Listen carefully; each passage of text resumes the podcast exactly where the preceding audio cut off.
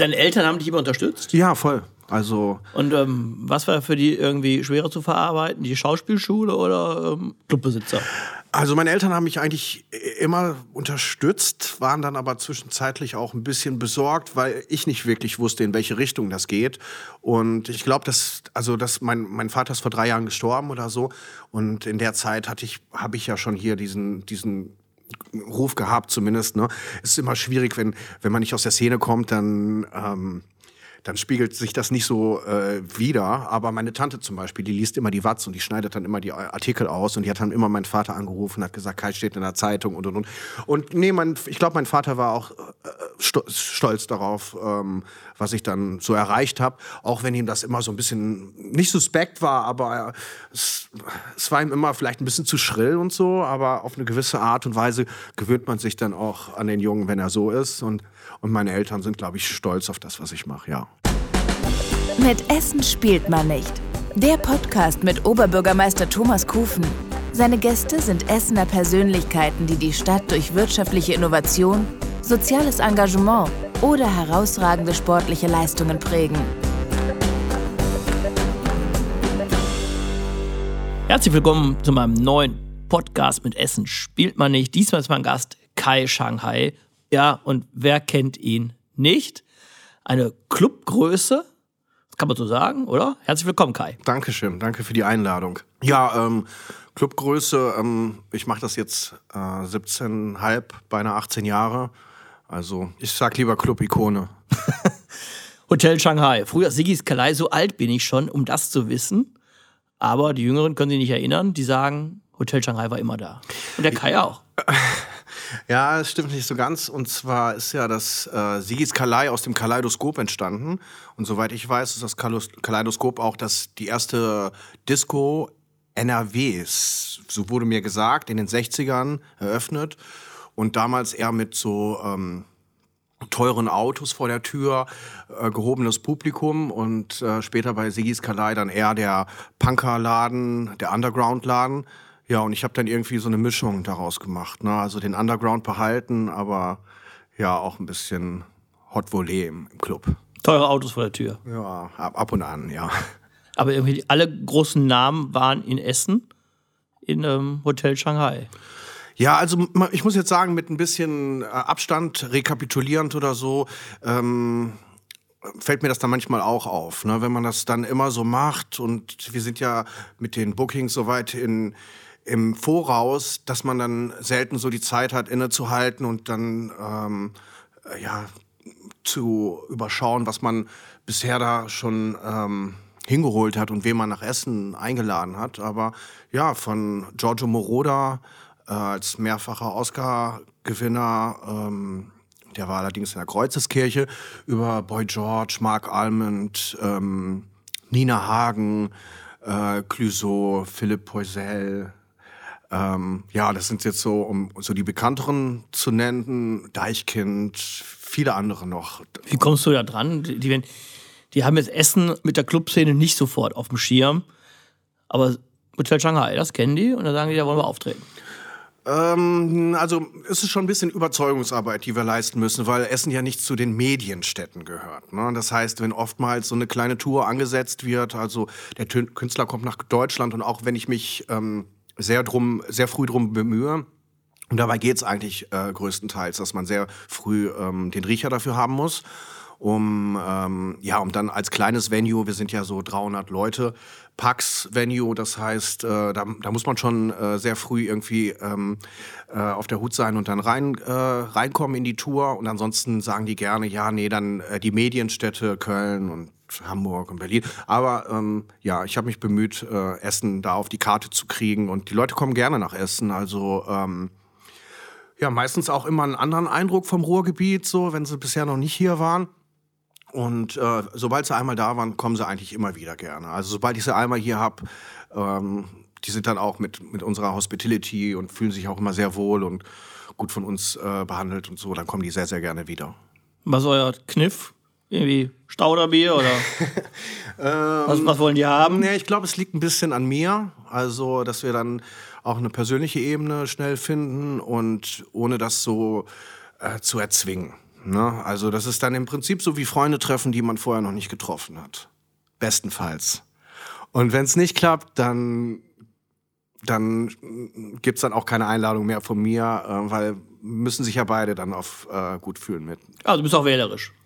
Ja, auf jeden Fall. Also ja, doch. Also ich würde nicht nur Sachen, also ich muss mich immer auch schon mit der Kunst und mit dem Künstler anfreunden. Ich könnte jetzt nicht nur äh, Sachen machen, äh, weil ich weiß, die Kasse läuft gut oder so. Das wäre nicht so meins. Aber es ist eine ganz eigene Handschrift im Hotel Shanghai. Das hat mit dir zu tun.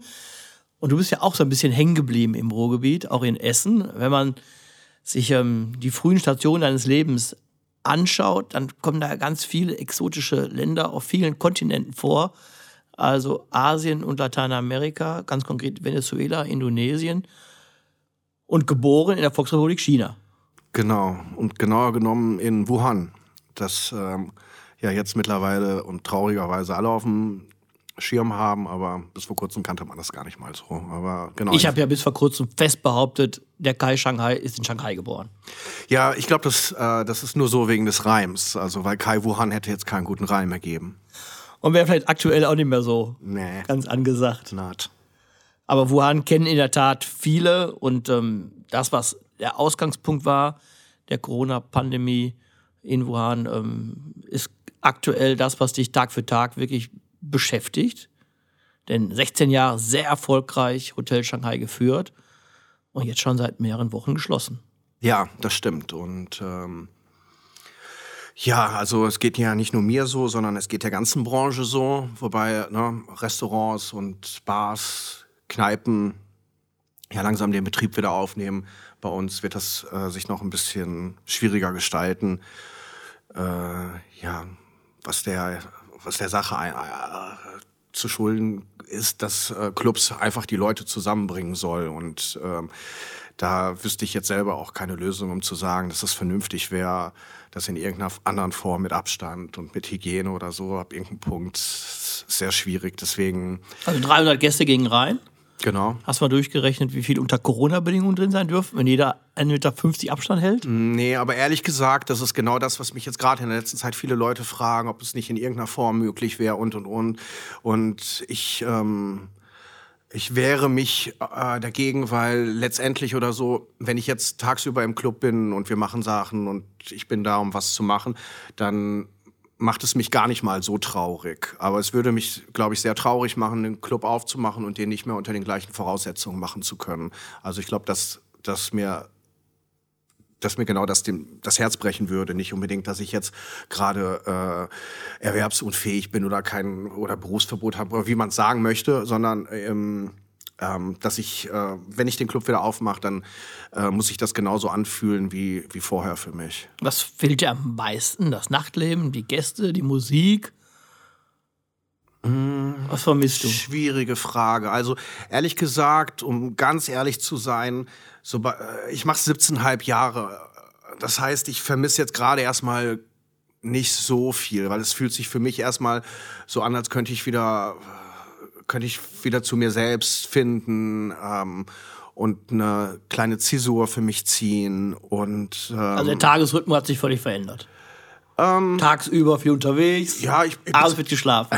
Ja, das, Oder das schon. Und die, die Wochenenden zählen einfach auch nicht mehr. Ne? Das macht keinen großen Unterschied, ob es Wochenende ist oder in der Woche. Ähm, Nein, ich finde schön, dass die, dass ich jetzt langsam wieder so am gesellschaftlichen Leben teilnehmen kann in Restaurants und in, in, in Bars oder so. Das, das ist, glaube ich, sehr wichtig und das ist mir auch aufgefallen, dass äh, diesbezüglich ich vielleicht einen großen ein großes Stück Freiheit den Menschen bringe mit, mit so einem Club. Also nicht nur die künstlerische Freiheit, sondern einfach auch ähm, die Auswahl, ähm, ja, und die, äh, diesen Eskapismus, den, den, den wir den Leuten zu ähm, ermöglichen und so. Das, das fehlt ja jetzt gerade alles und ähm, und ja, und insofern oder so merke ich vielleicht auch, welchen Beitrag ich äh, geleistet habe, ähm, um diese Freiheit irgendwie äh, den Leuten zu bieten, jetzt wo wir sie nicht mehr haben. Das kann ich gut nachvollziehen, vor allen Dingen wahrscheinlich, weil du mitbekommst, dass der eine oder andere einfach sein, sein Clubbing in Privaträume verlegt hat und dann auf gar keine Regeln achtet, ähm, die dich dazu zwingen, aktuell deinen Club geschlossen zu halten. Du kriegst da bestimmt Fragen Angebote, ey, willst du bei uns im, in der Kellerbahn hier auftreten? Als DJ. Zum Glück nicht. Aber ähm, nein, man weiß, man weiß schon irgendwie von, von dass die Leute versuchen, sich diese Freiheit in irgendeiner Form äh, wiederzunehmen und so. Aber das ist, äh, ja, das ist, äh, das muss jeder dann, für, also das müssen die Leute für sich entscheiden oder so. Ich weiß, dass sich das sehr schnell nicht richtig angefühlt hat, den Club noch weiter geöffnet äh, zu halten. Und das war schon ganz am Anfang und da wollte ich auch nicht nur ein Wochenende noch mitnehmen. Ähm, ja, weil das ist so, ein- weil ich das einfach für mich nicht verantworten wollte. Okay, ich frage nicht, ob du in meine Kellerbar kommen möchtest, weil ich gar keine, eine- weil ich gar keine habe. Aber trotzdem, viele gehen neue Wege, online, digitale Angebote. Ist das für dich ein Thema? Ähm, Aber ja. kommt, kommt nichts in die Kasse, oder? Ja, wir haben jetzt für United We Stream ähm, einmal eine Nacht aufgezeichnet. Ich glaube, die nächste Nacht äh, wird am 1. August ausgestrahlt. Ähm, da können die Leute mal gerne reinschauen oder so. Da sind äh, einige DJ-Sets von unseren Künstlern, von, vom King Kong, der von Indie-Pen bis eben Hausmusik und äh, Trap und Rap, ist alles vertreten und so. Und das spiegelt auch ganz gut unser Programm wieder. Ähm, ja, es ist, es ist ganz nett, um bei den Leuten nicht gänzlich in Vergessenheit zu geraten. Aber es hat natürlich nichts mit, ähm, mit, mit dem Gefühl zu tun, in der Nacht irgendwie an, an einer Clubnacht, an, einem, an einer, ja, an einer Live-Show, an einem DJ-Set so wirklich teilzunehmen oder so. Aber ja, sagen wir mal so, es ist nice to have und so und besser als gar nichts. Ne? Lange Zeit sah es ja wirklich sehr, sehr gut aus, dass die Zahlen insgesamt der Neuinfektionen zurückgeht. Aktuell stellen wir fest, dass sie wieder ansteigen, auch durch Reiserückkehrer aus Risikogebieten, die sich nicht an die Quarantäne halten, die sich nicht testen lassen. Ähm, da hat ja die Politik entsprechend nachsteuern müssen. Ähm, ärgert dich sowas? Wenn du Ja. jemanden siehst, der ohne Mund-Nasen-Bedeckung jetzt bei Rewe steht und der sagt, hey, weil der sich unvernünftig verhält, kann es unter Umständen bei mir noch viel länger dauern, bis ich meinen Club wieder aufmachen Ja, kann. natürlich. Also ich meine, da, da fasst man sich auch manchmal einfach nur an den Kopf, wenn man auch jetzt gerade in Berlin, was so Demos angeht und so, ne, um jetzt gar nicht den Namen zu droppen, weil das so unsäglich ist. Ähm, ich weiß nicht, was in den Köpfen solcher Leute vorgeht, Verschwörungstheoretiker etc. Ähm, ähm, ja, und ob die Leute dann jetzt hier feiern oder sich das dann irgendwo am Balaton oder wo die sich das, in welchen Partyburgen sich das dann sonst holen könnten und dann wieder einreisen. Also es ist absurd. Und natürlich äh, ist es kurz gedacht und natürlich macht es die Sache dann noch schlimmer und, ähm, und wahrscheinlich sehr unwahrscheinlich, dass wir dieses Jahr dann äh, noch öffnen werden, ja. Lass uns ganz kurz über die, Ja. die wirtschaftliche Seite reden, denn Hotel Shanghai ist nicht nur Kai, Ja. sondern da hängen auch Arbeitsplätze dran. Absolut, ja. Also da hingen Arbeitsplätze dran. Also die meisten ähm, arbeiten nicht mehr für mich oder so. Ich habe jetzt noch meinen nächsten Mitarbeiter, den ich aber jetzt auch in die Kurzarbeit schicke.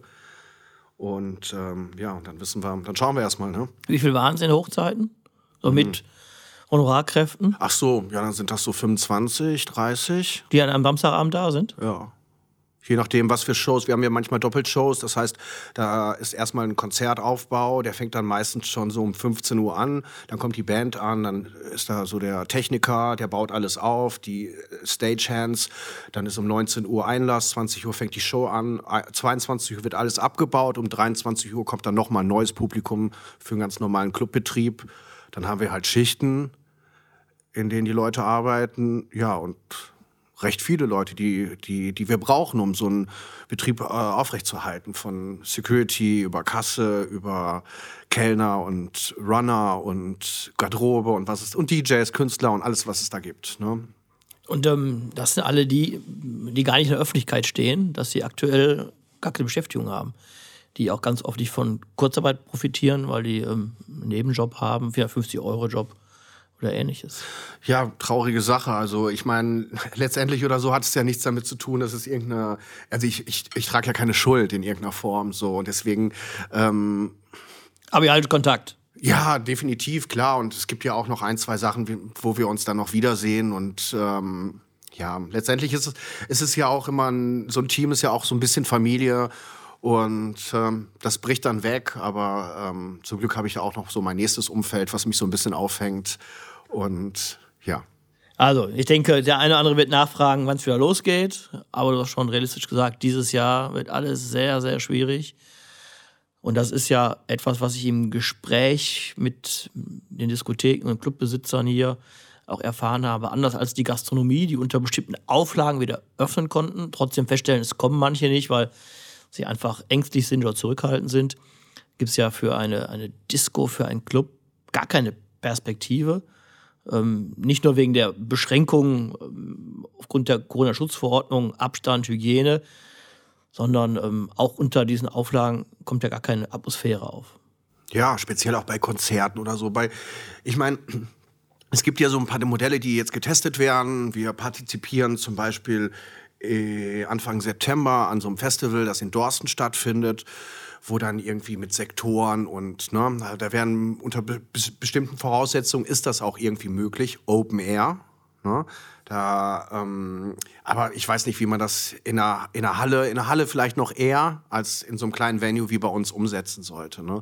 Also da könnten dann irgendwie in jeder Ecke ein paar Leute stehen und ähm, wir müssten wahrscheinlich dann irgendwie fünfmal am Abend den Künstler auf die Bühne schicken, damit wir auf die, auf die äh, Zuschauerzahlen kommen. Und äh, ja, ist gerade alles sehr, sehr absurd und ähm, bisschen trostlos, wenn ich sagen darf. Deswegen, äh, ja, ich bin ja immer als Chef und auch als Künstler dazu geneigt, irgendwie positiv nach vorne zu gucken und, und ähm, ja, und Lösungen oder irgendwie oder, oder Wege zu finden. Und momentan gelingt mir das diesbezüglich auch nicht. Und das ist das, was mich letztens auch so in meinem Büro ein bisschen traurig gemacht hat, weil da saß dann mein letzter fester Mitarbeiter und, ähm, und ich konnte ihm nicht wirklich eine, eine Perspektive geben oder so. Ähm, ja, und da muss man einfach, man muss irgendwie den Mut behalten und äh, zum Glück habe ich jetzt aber ähm, zumindest künstlerisch einen anderen Weg gefunden, um mich auszudrücken und äh, so, somit konnte ich so wenigstens äh, ein bisschen Output und meine Emotionen und meine Gefühle in, in die Musik setzen. Also, da reden wir gerne drüber. Ähm was Rapmusik und dich als Rapper auszeichnet. Ganz kurz nochmal zurück. Ich habe gelesen, nicht nur internationale Biografie als junger Mensch, sondern eben auch, wie ich, aus Borbeck. St. Dionysius Grundschule. Jo. Don Bosco Gymnasium. That's right. Dritte Gemeinsamkeit, die Schule dort nicht beendet. aber das ist eine andere Geschichte, die haben wir anderes ja, mal erzählt. Warte mal, warte mal, warte mal. Aber also ich habe sie gar, also ich habe, also was habe ich denn? Ich habe, ich glaube, ich habe Fachabi. Nee, ich habe ich habe noch nicht mal das Fachabi. Ich bin in der, ich bin in der 12 abgegangen. Das wird dann nur die mittlere Reife äh, gewesen sein. Darf ich fragen, wie es bei dir aussieht? Ich bin nach der Klasse 7 gegangen. Okay. Und, und. Genau, äh, zur Realschule. Ah, okay. Also und da hab da dann meine Fachoberschulreife gemacht. Fachoberschulreife, okay. Ist die gelten? Ja, absolut. Nein, also ich meine, ähm, ja, also wir haben wir es ja weiter geschafft. Was hätte aus uns werden können, ne, wenn wir dann das Abitur gemacht hätten. dann erst, ja, ja. Ja, wahrscheinlich wären wir auch keine besseren Menschen, weil der Mensch fängt nicht ab dem Abiturienten an, sondern wir haben vieles gelernt und du hast die Schauspielschule besucht. Genau, ich bin nach dem Don Bosco bin ich nach Köln, also erst nach Amerika. Meine Schwester ist Amerikanerin, dann habe ich da so äh, drei vier Monate in Amerika gechillt und in Miami genauer genommen. Da wurde ich auch ehrlich gesagt, das ist mir letztens auch wieder eingefallen, dass ich da, da zum ersten Mal mit so Clubkultur äh, in, in, Berührung kam, zumindest was so in South Beach kleine Clubs angeht. Ähm, klein, kleine Clubs mit Hausmusik und Drag Queens und all das oder so hat mich wahrscheinlich da äh, maßgeblich so beeinflusst, dass ich das in irgendeiner Form wahrscheinlich auch äh, hier in der Stiller Straße umgesetzt habe. Weil oftmals, das sagen die Leute mir, wenn die in den Club kommen, die sagen, die fühlen das so familiär und so Wohnzimmer-like und sehr, sehr intim und so. Und ist vielleicht das ähm, die Idee, die ich so aus Amerika mitgebracht habe. Ähm, ansonsten nach Amerika bin ich dann nach Köln auf eine Schauspielschule ähm, ein polnischer Theaterregisseur, äh, Michał Nosson, der hat mich, äh, der hat mich dann da eingesetzt und äh, ja, dann habe ich da im Ensemble so, äh, so zwei, drei Jahre, zweieinhalb Jahre vielleicht gespielt. Ähm, ja, so Beckett und UNESCO und was man da so. Also, also nicht mit dem Ziel, in einer Soapy im Fernsehen zu landen, sondern das war schon richtig Theater und das war auch schon Kunst. Und ähm, war aber auch endanstrengend so und äh, Schauspieler sind auch nicht so, also will ich jetzt nicht über alle sagen, ne, weil mit einigen bin ich auch befreundet, aber so Ensemblearbeit ist schon schon ein bisschen anstrengend so. Da sind Musiker äh, entspannter. Die sind nämlich ganz normal vorher, dann gehen die auf die Bühne, dann werden die ziemlich komisch und dann so 10, 20 Minuten nach der Performance werden die auch wieder normal und Schauspieler sind immer so ein bisschen, naja, so ein bisschen kapriziös und äh, ähm, Aber deine, deine Eltern haben dich immer unterstützt? ja, voll. Also Und ähm, was war für die irgendwie schwerer zu verarbeiten? Die Schauspielschule oder ähm, Clubbesitzer? Also meine Eltern haben mich eigentlich immer unterstützt, waren dann aber zwischenzeitlich auch ein bisschen besorgt, weil ich nicht wirklich wusste, in welche Richtung das geht. Und ich glaube, ähm, ähm, ich glaube, dass also dass mein mein Vater ist vor drei Jahren gestorben oder so und in der Zeit hatte ich habe ich ja schon hier diesen diesen Ruf gehabt zumindest. Ne, es ist immer schwierig, wenn wenn man nicht aus der Szene kommt, dann ähm, dann sp spiegelt sich das nicht so äh, wieder. Aber meine Tante zum Beispiel, die liest immer die Watz und die schneidet dann immer die Artikel aus und die hat dann immer meinen Vater morgens, seine Schwester, die hat dann immer meinen Vater angerufen hat gesagt, Kai steht in der Zeitung und und und. Und nee, mein, ich glaube, mein Vater war auch äh, sto stolz darauf, ähm, was ich dann so erreicht habe, auch wenn ihm das immer so ein bisschen nicht suspekt war, aber es, es war ihm immer vielleicht ein bisschen zu schrill und so, aber auf eine gewisse Art und Weise gewöhnt man sich dann auch an den Jungen, wenn er so ist und eine, eine meiner letzten Shows, die er besucht hat, war äh, die von Nina Hagen. Und da hat Nina Hagen sehr viel auch aus Afghanistan und aus vielen Ländern. Mein Vater hat hier die Welt viel bereist und so. Und dann, ich kann mich noch ganz genau erinnern, wie amüsiert er war. Und, und ich meine, Nina Hagen, come on. Ich meine, schriller geht's kaum noch und so. Und äh, ja, und letztendlich äh, schöner Moment, schöne Erinnerung. Und, ähm, und meine Eltern sind, glaube ich, stolz auf das, was ich mache, ja. Mit Sicherheit, da gehe ich ganz fest von aus. Und die Karriere geht weiter. Jetzt nicht als Clubbesitzer, sondern als Gay-Rapper. Ja. Was ist ein Gay-Rapper? Ähm, also eigentlich ist es nichts anderes als ein Rapper, nur dass Der ähm, gay ist. Ja, und meine Texte ab und zu äh, von, von Jungs handeln anstatt von Mädchen, obvious. Ähm, und ansonsten, ähm, ja, denke ich, dass wir im Herbst ähm, mein Album rausbringen. Die Single wird jetzt in einem Monat erscheinen. Die heißt Ananas. Und ähm, ja, und dann schauen wir mal. Ein bisschen das, wie ich sage, das Game ein bisschen aufmischen und, ähm, und mal, mal gucken irgendwie, was, was draus wird. Es gibt Also- aktuelle Fälle auch in Nachbarstädten, wo Rapper sich Vorwürfen ausgesetzt sehen, wo auch viel dran ist, homophob zu sein, ähm, rassistisch zu sein, frauenfeindlich zu sein. Und jetzt kommt Kai Shanghai aus Essen-Borbeck und macht Gay-Rap. Ja, und jetzt zeige ich den Jungs, wo es lang geht. Ähm, ja, keine Ahnung. Das sind, ich meine, was du sagst, das sind so Generationen, die an, also Rap-Generationen, die ähm, ja fast schon keine Relevanz mehr haben. Ich glaube, dass die neuen Generationen ähm, Rap und Trap-Rapper oder so, das ist ist sehr offen. So wie die ganzen Generationen von Kids, die ich jetzt gerade äh, äh, groß aufwachsen sehe, die ähm, die nicht mehr so viele Ressentiments haben und nicht mehr so in Kategorien denken und Homo, Hetero, Bi, das ist alles, also ich glaube, ich, und ich wünsche mir, dass sich das immer mehr vermischt und dass die, dass das weiche, weiche Zäune sind und weiche Grenzen sozusagen und, ähm, und dass die Leute nicht so eine harte Zeit haben, sich selbst zu finden, sondern auf dem Weg äh, auch sich nicht großartig outen müssen, sondern jeder kann, darf sein, wie er ist und, und wenn er ein gutes Umfeld hat, dann trägt das Umfeld das auch mit. Auftritt beim CSD nächstes Jahr. Äh, gerne, ja, warum nicht? Ähm, Ich gebe es weiter, es ist nicht meine Veranstaltung. nee, aber ich äh, hier auch mit, mit, mit, der, ähm, mit, der, mit dem Jugendamt, irgendwie so LGBT-Aufklärung, sowas, immer gerne.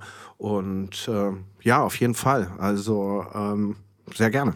Kleinen Appetit tappen aus Ananas, kannst du was spontan rappen?